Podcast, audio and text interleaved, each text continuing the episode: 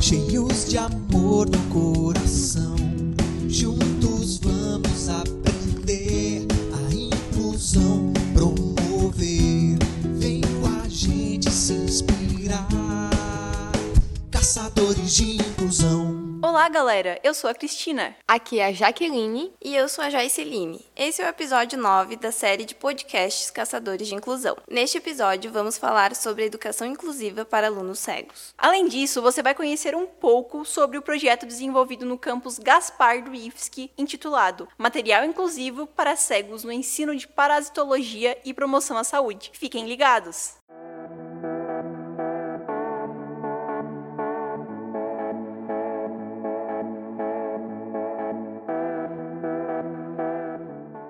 Entrar em uma sala de aula, a criança visualiza o ambiente, as carteiras, as cadeiras, as janelas, o piso do chão, se há cartazes nas paredes. Assim, como pode identificar pela visão as cores, o material dos objetos e quais objetos está vendo mesmo que à distância. Mas e para o aluno cego ou com baixa visão? Como seria a maneira de identificar as coisas ao seu redor? Dentre os cerca de 6,5 milhões de pessoas cegas e com baixa visão no Brasil, de acordo com o IBGE, aproximadamente 20% delas são crianças e adolescentes, indivíduos que têm constitucionalmente assegurado o direito à educação, mas que na prática enfrentam uma situação bem diferente. A alfabetização em braille, por exemplo, é fundamental para o desenvolvimento e aprendizado da criança cega ou com baixa visão, e é o recurso de acessibilidade mais indicado para esses alunos. O braille é um sistema que foi oficializado em 1852 para possibilitar que as pessoas com deficiência visual, parcial ou total, tivessem acesso à leitura. Todo o sistema é formado por caracteres em relevo que permitem o entendimento por meio do tato. O processo é o mais adotado no mundo e, além das letras e números, ele oferece símbolos, pontuações e outros sinais que facilitam o entendimento de uma mensagem por aqueles que não conseguem enxergar. Por meio do toque das mãos, as pessoas que têm conhecimento dos caracteres do braille podem realizar suas leituras de todos os tipos de informações. O braille possui uma estrutura em relevo formada por seis pontos verticais divididos em duas colunas de três pontos em cada. O sistema possibilita combinações que formam letras, números e símbolos. Esse sistema de alfabetização chegou ao Brasil aproximadamente em 1843, quando José Álvares de Azevedo, filho do escritor Álvares de Azevedo, que já nasceu cego, conheceu o sistema no Instituto Real dos Jovens Cegos de Paris e, depois de aprendê-lo bem, o trouxe para o Brasil. Ele chegou a dar aulas, palestras e ensinar à população como o braille funcionava. Como professor, conseguiu aproximar-se do imperador Dom Pedro II, que, admirado com o trabalho de José, o ajudou na fundação de uma escola para cegos no Brasil. Em 1854, foi criado o Imperial Instituto dos Meninos Cegos, que hoje carrega o nome de Instituto Benjamin Constant, localizado no bairro da Urca, no Rio de Janeiro. Além do braille, é necessário a gente pensar em outras práticas de ensino para os alunos cegos que envolvam o tato. E foi o que aconteceu no campus Gaspar do IFSC.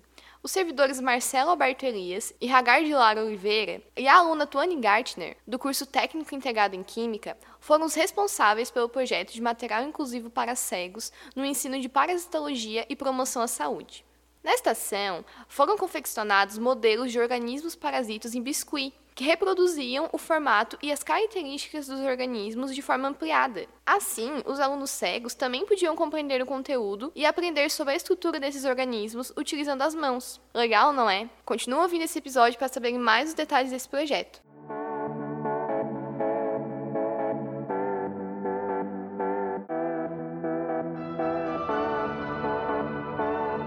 O projeto Material Inclusivo para Cegos no ensino de parasitologia e promoção à saúde se deu com a necessidade de ensinar aos alunos, com ou sem visão, sobre as parasitologias, no qual seriam feitas atividades práticas utilizando o microscópio. Assim, os professores planejaram essa prática inclusiva que se tornou um material para todos os alunos acompanharem o conteúdo. Para isso, como a aluna Tuane tinha habilidade para criar peças em biscuit, ela então criou 12 modelos de organismos parasitos causadores de doenças tropicais. Os materiais foram reproduzidos no formato e nas características dos organismos de forma ampliada. Desta maneira, os estudantes conseguiram perceber pelo tato todas as características dos parasitos causadores das doenças como toxoplasmose, malária e amarelão. Também foram confeccionadas apostilas em braille, e os membros da Sociedade Cultural Amigos do Centro Braille de Blumenau também participaram do projeto, validando a ação. A proposta inovadora de produzir aquilo que poderia ser visto apenas pelo microscópio para ser algo que pudesse ser conhecido pelo toque das mãos, fez com que o projeto ganhasse o prêmio IFSC de inovação na categoria Sala de Aula, que foi entregue na cerimônia de 108 anos do IFSC. A professora Hagar, que é professora de atendimento educacional especializado no IFSC, e o professor Marcelo, que era servidor do IFSC na ocasião e hoje atua no Instituto Federal do Paraná, campus Umuarama, atuando principalmente no curso de licenciatura em Ciências Biológicas, contam pra gente como foi a ação e a importância de tais práticas inclusivas em sala de aula.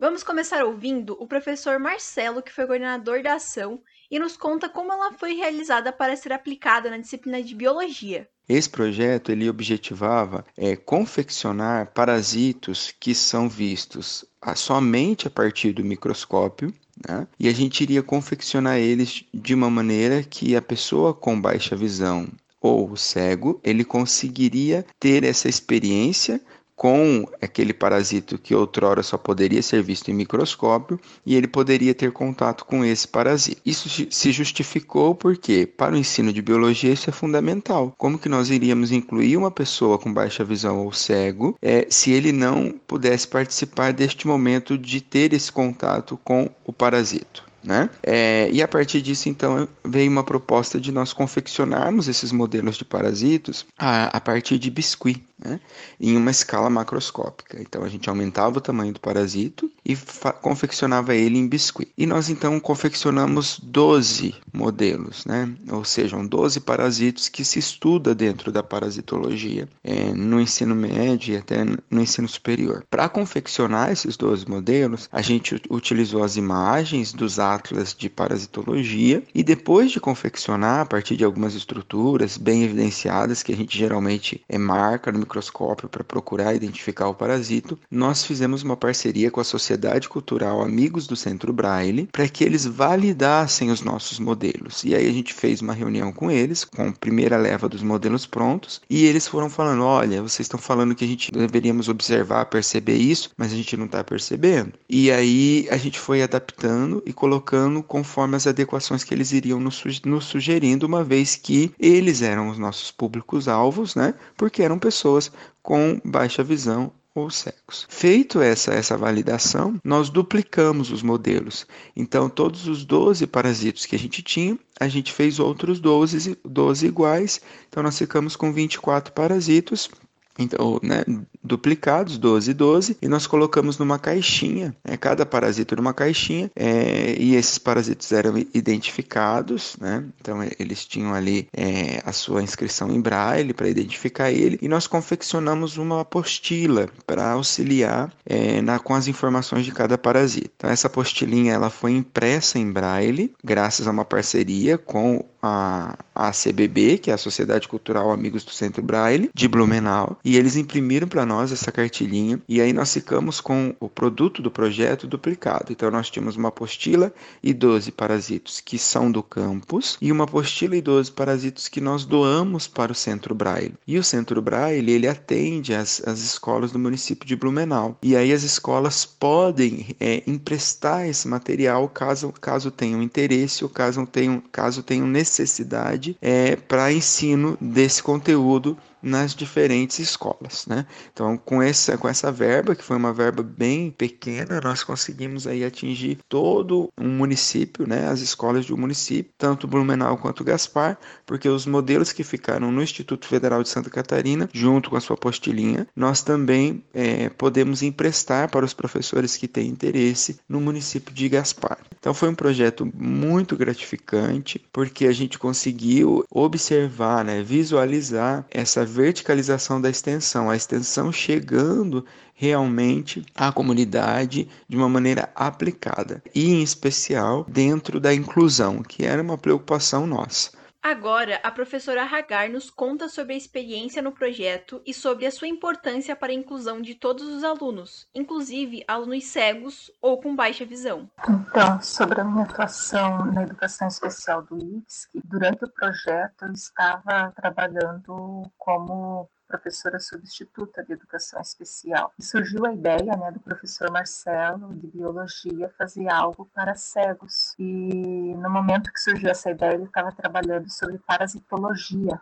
Né? E ele se questionou como se fosse, né, que tivesse cegos na turma, como que ele poderia explicar esse conteúdo para pessoas cegas, né, visto que a parasitologia são organismos vivos que geralmente, no caso ele estava trabalhando parasitologia na mão, né, é, inclusive ele até trabalhou também sobre a lavagem correta das mãos para evitar doenças, evitar contaminação. Então ele se questionava, né, como que ele poderia explicar sobre esses organismos microscópicos para cegos. E ele surgiu a ideia de replicar eles num formato e tamanho que eles conseguissem perceber pelas mãos. Né? Assim como eles fazem com o braille. Então, dessa forma, ele me procurou, mas a ideia foi dele, de como que nós poderíamos estar fazendo. Daí eu pensei, ah, poderia ser de biscuit ou massinha de modelar, né? Até surgiu a ideia da massinha de modelar. É, é, a mesma forma de trabalhar que seria trabalhado com biscuit, só que na massinha de modelar ela não fica fixa, né? É, mexeu ali, ela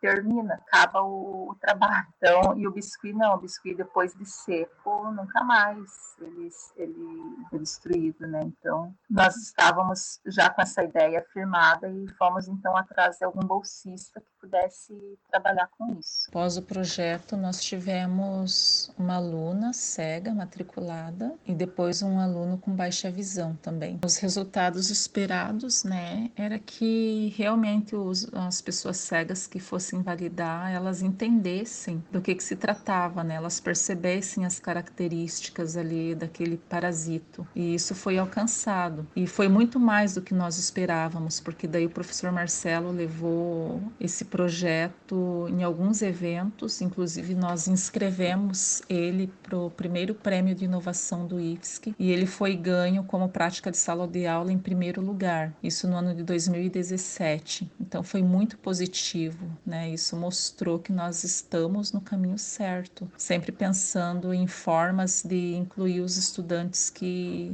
muitas vezes eles não entendem é, os conteúdos de forma tradicional, né? Então isso mostra o, o quanto o professor em sala de aula ele tem que estar tá sempre inovando. Sobre os aprendizados dessa experiência, é que foi uma experiência exitosa. Como eu já disse, ele ganhou o primeiro lugar do, do Prêmio Inovação do IFSC como prática de prática em sala de aula, né? Então isso mostra que várias ações, né, na perspectiva inclusiva que vem possibilitando a interação com todos os estudantes, já numa perspectiva até de desenho universal da aprendizagem, né, onde o professor tem que pensar o seu conteúdo para todos que estão na sala de aula, né? E, e essa também foi, embora na época não havia tanta discussão sobre o desenho universal da aprendizagem, mas o Marcelo foi muito feliz quando ele pensou nessa possibilidade de estar tá trazendo também é, o conteúdo de parasitologia para pessoas cegas. Então, é, é, é essa aprendizagem que, que traz para nós, enquanto professores, né, que é possível incluir todos os alunos.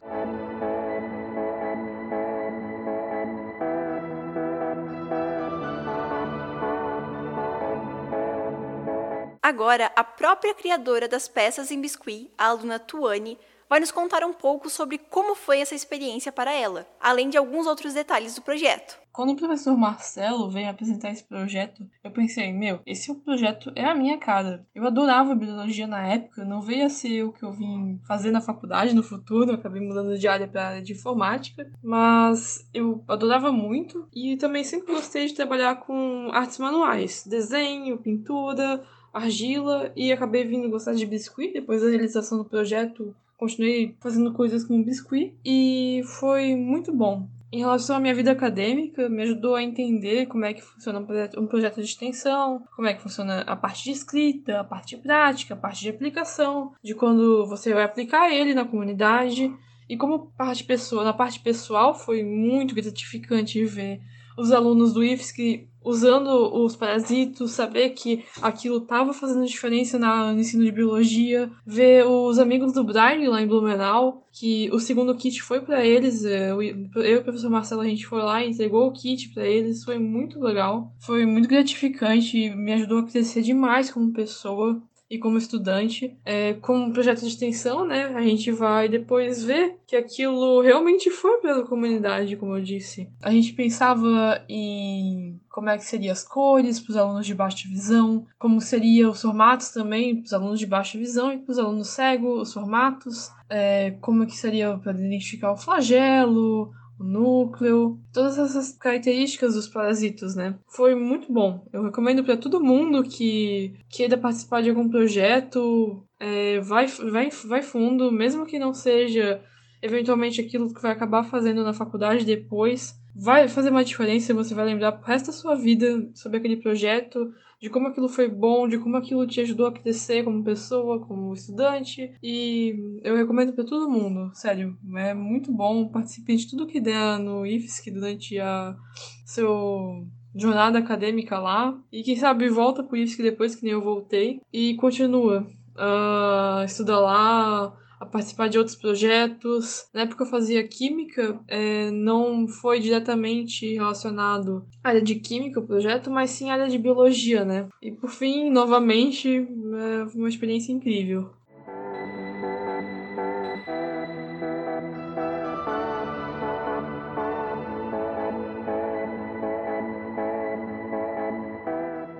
Levando em consideração o conteúdo deste episódio, a gente pode perceber que utilizar o sistema do Braille, por exemplo, e a utilização de práticas educacionais inclusivas, como o projeto do IFSC Gaspar, demonstram para além de uma forma de inclusão social. É possível proporcionar acessibilidade às pessoas com deficiência visual, contribuindo também para uma maior independência desse público e uma educação de qualidade para os alunos. Relatos de práticas como essa, do projeto desenvolvido pelo Campus Gaspar, podem se tornar referência para que demais instituições de ensino possam aplicar em suas aulas por meio de projetos de ensino, pesquisa ou mesmo extensão. Assim, o que compreendemos neste episódio é que a abordagem multissensorial da ação, que prioriza o tato, possibilita que os alunos com cegueira ou baixa visão possam aprender por intermédio das suas percepções, construindo o todo por meio de uma análise das partes. Para as autoras Nascimento e Bocchiglieri, entende-se que, apesar das diversas barreiras que o estudante com deficiência visual pode se deparar durante a sua formação acadêmica, os modelos didáticos tridimensionalmente adaptados são importantes estratégias pedagógicas que podem ser utilizadas para a compreensão efetiva de conceitos abstratos e complexos, motivando os estudantes à vontade de querer aprender, viabilizando assim um aprendizado efetivo como objetivo a inclusão no contexto educacional.